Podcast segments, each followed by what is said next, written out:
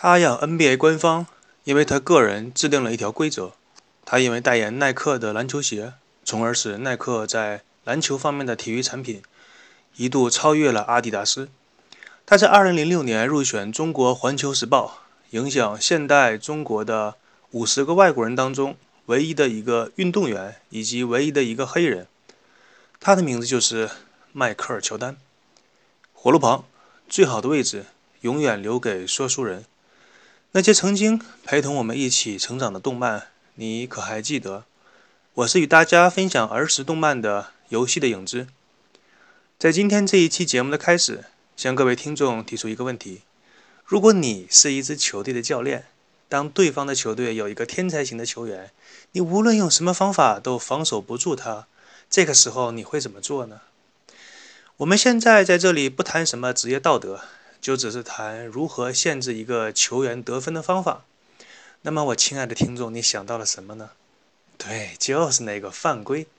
如果你防不住一个球员，他无论是投篮还是上篮，至少都会得两分。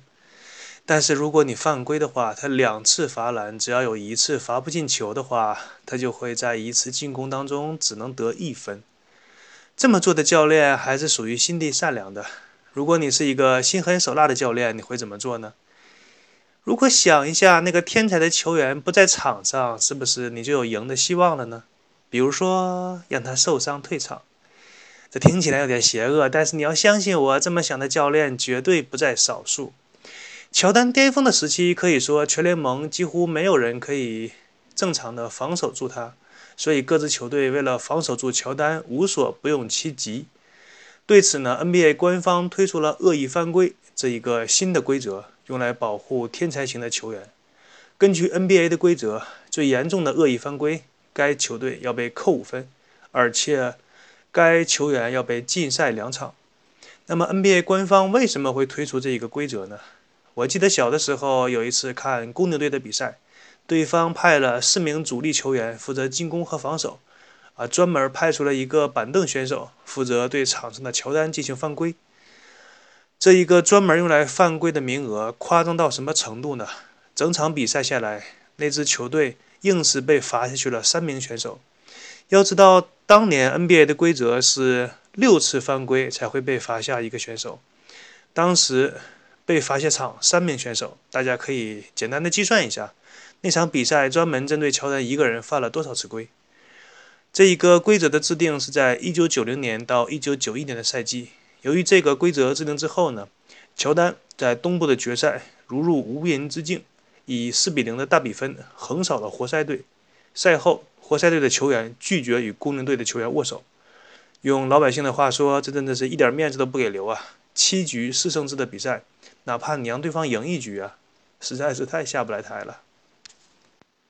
在同年的总决赛当中，乔丹打入了一个非常夸张的进球。当时他跑到中央半圆弧的位置，接到球之后向前运行两步球，在没有助跑的情况下，从禁区的虚线后起跳。由于考虑到对方封盖防守，在看起来完全可以单手扣篮的情况下，将原本已经高举过篮筐的球收回，并且从右手切换到左手投篮，然后在身体几乎失去平衡的状态下，从篮筐的正下方将篮球。插板入筐，并且平稳的落地，这一颗进球的难度之高，超乎了大多数人的想象。多年之后，麦格雷迪在接受记者采访的时候，坦然地说，自己曾经想模仿这个动作，不仅失败了，还要险些摔倒。他说：“我不认为有任何人可以做出那个动作，除了乔丹。”在这一个进球。我当时身边有个同学是如此评价的，他说：“那就是乔丹那扣篮扣的实在是不想扣了，让大家知道老子这个球可以扣进去，但是老子就是不想扣，我随手把篮球挑一下，哎，都可以进球。好吧，这就算是个老百姓的一个说法吧。在一九九一年到一九九二年这个赛季，公牛王朝继续了他的辉煌。这一次，公牛队在总决赛上遭遇的是波特兰开拓者队，在这个队伍当中。当家的主力是有“滑翔机”外号之称的德莱克斯勒。提到这场比赛呢，我在当年一家小的面馆当中吃抻面，还看了一段比赛的片段。当时德雷克斯勒正好用他的标志性的扣篮，突破了公牛队的防守，扣篮得分。让我吃惊的是，他和防守队员同时起跳，对方已经在空中开始下落，而他依然在空中滑行。那真的是滑行，你很明显的感觉他在空中滑行了至少有两到三秒，然后扣篮得分。事后我看过很多著名的篮球运动员的扣篮比赛，个人感觉都没有德雷克斯勒他的扣篮来的华丽而优雅，他的滞空时间实在是太棒了。感觉他的肺部完全就是有充气的功能，可以用短暂的漂浮在空中。另外，他的扣篮也非常具有力量，将篮球扣入篮筐之后，球落在地板上，弹起来的高度甚至要超过一个人的高度。可想而知，他那次扣篮用了多大的力量。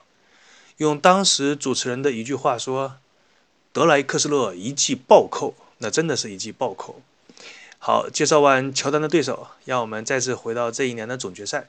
在这一次比赛之前，海外的体育媒体普遍认为开拓者队获胜的可能性会比较高，因为德雷克斯勒是比乔丹更好的三分球的投手。乔丹这个人物性格呢，总结起来就是两个字：不服，各种的不服。别人说乔丹做不到什么，他就非要做到什么；别人说某个球员的某一个地方比他强。乔丹就要证明自己比他更强。在总决赛的第一场比赛当中，乔丹开始发疯一样的在三分线外频频的出手投篮，仅仅在上半场就投中了六球，而且是连中六球，那可是三分球啊，六投六中。现在要是哪个球员可以做到这一点，早就被媒体吹上天了。半场得分他拿到了三十五分，打破了 NBA 总决赛半场得分的记录。在比赛之后，德雷克斯勒说。我以为乔丹有两千种假动作，我错了，他有三千种。再一次得到冠军的乔丹之后，紧接着加入了梦之队，前往巴塞罗那参加奥林匹克的运动会，并且获得了奥运金牌，成就了 NBA 赛场之外的一段传奇。在乔丹的声望到达巅峰的时候，媒体开始报道乔丹的负面新闻，比如说乔丹热爱赌博。在一九九二年到一九九三年的赛季。公牛队在东部决赛当中意外的以零比二落后于纽约尼克斯队。这个时候，体育媒体又开始继续报道说，乔丹之所以发挥不出来，是因为他比赛之前经常在大西洋赌场里赌得昏天暗地。那么，根据乔丹的性格呢，听到这样的评论，肯定是会用行动来反驳这种说法。在乔丹开始发挥之后，比赛最后的整体比分。为四比二扭转了比赛的最终结局。在决定胜负的一场比赛当中，乔丹砍下了五十五分，并且在关键的时刻吸引了对方双人的防守。这个时候，他也一个妙传，将球传给了队伍当中的后卫，由这个后卫球员投入了三分球，整场比赛反败为胜。一九九三年十月，乔丹突然宣布要退役，并且对外宣称已经对篮球失去热情。赛场上已经没有他想要追求的目标。晚上，自己的父亲又遭到刺杀，这也是他退役的原因。这个消息震惊了整个 NBA 乃至全世界。而穷追不舍的体育媒体则推测，乔丹是因为赌博的负面新闻的原因，所以才会退役。那么，在1994年从篮球界退役之后的乔丹，做了一件让全世界都无法理解的事情，就是他参加了美国职业棒球的小联盟比赛。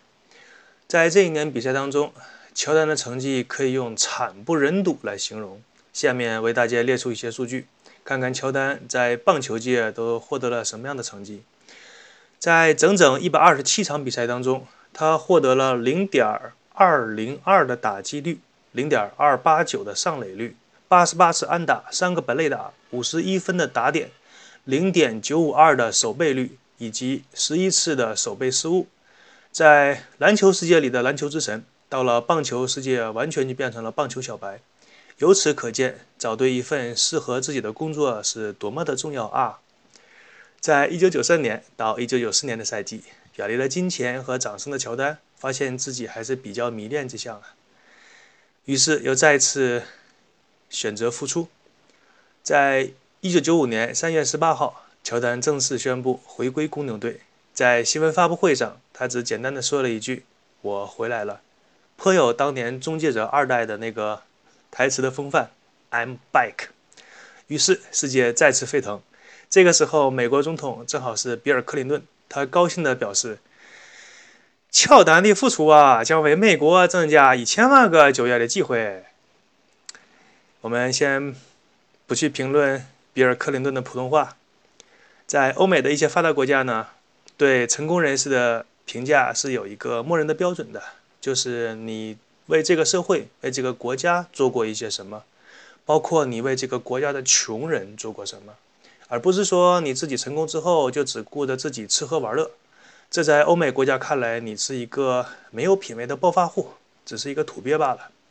回归后的乔丹，这个时候他的背上的号码已经从二十三号换成了四十五号。他带领着公牛队打入了东部决赛的比赛，在第一场比赛当中，乔丹在一次关键的反攻当中出现了一个致命的失误。他当时被魔术队的后卫尼克·安德森从背后将球断掉。事后，安德森接受采访的时候，洋洋得意地说道：“哎呀，那个四十五号球衣的家伙，毕竟不如二十三号。他不再是当年那个令人敬畏的家伙了。”于是，在第二场比赛的时候，乔丹顶着被联盟扣罚巨款的威胁，穿上了二十三号球衣出场。使得当时的球场气氛到达了一个顶点，乔丹的球迷为之欢呼雀跃。他在比赛当中拿下了三十八分，并且赢得了那场比赛。不过，在整个东部决赛的总体比分来说，还是以二比四被淘汰。因为当时他的对手球队拥有着既年轻又有天赋、有着“大鲨鱼”外号之称的萨奎尔·奥尼尔，以及号称。绰号为“一分钱”的便士哈达威，这两个人同时在一个球队，所以乔丹输掉了这次比赛。那么，时间到了1995年到1996年的赛季，公牛队向圣东安尼公牛队向圣安东尼奥马刺一次交易换来了当时全联盟的篮板王，有着“小虫”之称的丹尼斯·罗德曼。这一次呢，又是公牛队的人力资源。这个部门尽职尽责的完成了自己本职工作。这一次的交换呢，使得公牛队的篮板与防守的实力获得了大幅的增强。同时，加上乔丹在上个赛季失败之后的刺激，疯狂的投入训练，使得公牛队在这个赛季取得了七十二胜十负的 NBA 历史上最佳的纪录。在打入总决赛的时候，公牛队遭遇了西雅图的超音速队，当时对方又有顶尖的防守者。号称手套的加里佩顿，内线也有着雨人之称的肖因坎普，但是即使是这样的优秀组合，两个人也无法遏制住公牛队铁三角的进攻。公牛队毫无悬念地拿到了这一次的总冠军。同时，乔丹、皮蓬、罗德曼这三个人入选了 NBA 当年最佳的防守阵容的第一队，这也是 NBA 有史以来第一次有三个同一队的队员入选最佳防守阵容的第一队。那么，到了1996年到1997年的赛季，乔丹继续率领着公牛队冲击全联盟的总冠军。这一次，他在总决赛上的对手是犹他爵士队，当时是犹他爵士队的一个巅峰时期。犹他爵士队当时拥有主将卡尔·马龙以及有着将军的称号的约翰·斯托克顿，这一个组合是号称 NBA 历史上最佳的挡拆组合。在这一次总冠军当中，乔丹。在第一场比赛最后的时间里，以一个压哨球成功的绝杀了爵士队。在双方战平了比分的情况下，乔丹在决定胜负的比赛当中吸引了对方的包夹防守。在这个包夹防守形成之前，他果断的将球传给了史蒂夫·科尔，让他投篮命中。最后，公牛队赢得了这一届的总冠军。在一九九七到一九九八的赛季，这是迈克尔·乔丹作为一个球员打了他人生当中最后一个赛季。这个赛季一开始的时候就打得十分的辛苦。皮蓬因为背上有伤，连续缺席的三十八场；罗德曼因为情绪失控，表现出不耐烦，场上的发挥十分的不稳定。另外，两个人都为了工资的问题与工作的与球队的高层闹得十分的不愉快。在这样困难的时期，乔丹带领着球队挺过了赛季的低迷。他先是让罗德曼重新失去了对比赛的关注度，并且帮助队友打出了生涯中最佳的表现。一直等到皮蓬的伤愈归队之后，公牛队才算是恢复了完整的战斗力。当公牛队打到东部决赛的时候，遇到了 NBA 当时的年度最佳教练，有着“大鸟”之称的拉里·伯德。他所执教的印第安纳步行者队，该队拥有着雷吉·米勒以及有着“上帝之手”外号的克里斯·穆勒这两位 NBA 上非常有名的神投手，在比赛当中三分球频频出手得分，让公牛队为之头疼不已。这里说一下雷吉·米勒，他也是那个年代出了名的神射手，甚至说有一种传说中的说法叫做“米勒时间”，就是比赛最后一分钟，球只要在米勒的手里出手就进。特别的夸张，就跟开了外挂一样。他在三分线拿到球的时候，甚至可以吸引到对方两名防守队员的包夹防守，在三分线外能够获得这样的关注度的防守，可见他的三分球准确度之高。这两支球队足足打满了七场比赛才决定出胜负。这个系列的赛事呢，也是被誉为 NBA 历史上的经典赛事之一，精彩的程度甚至超过后面的总决赛。今天把关于乔丹的故事。与大家分享到这里，我是与大家分享故事的游戏的影子，欢迎大家来订阅、收藏、评论、分享，谢谢大家，祝大家身体健康，我们下周五的六点再见。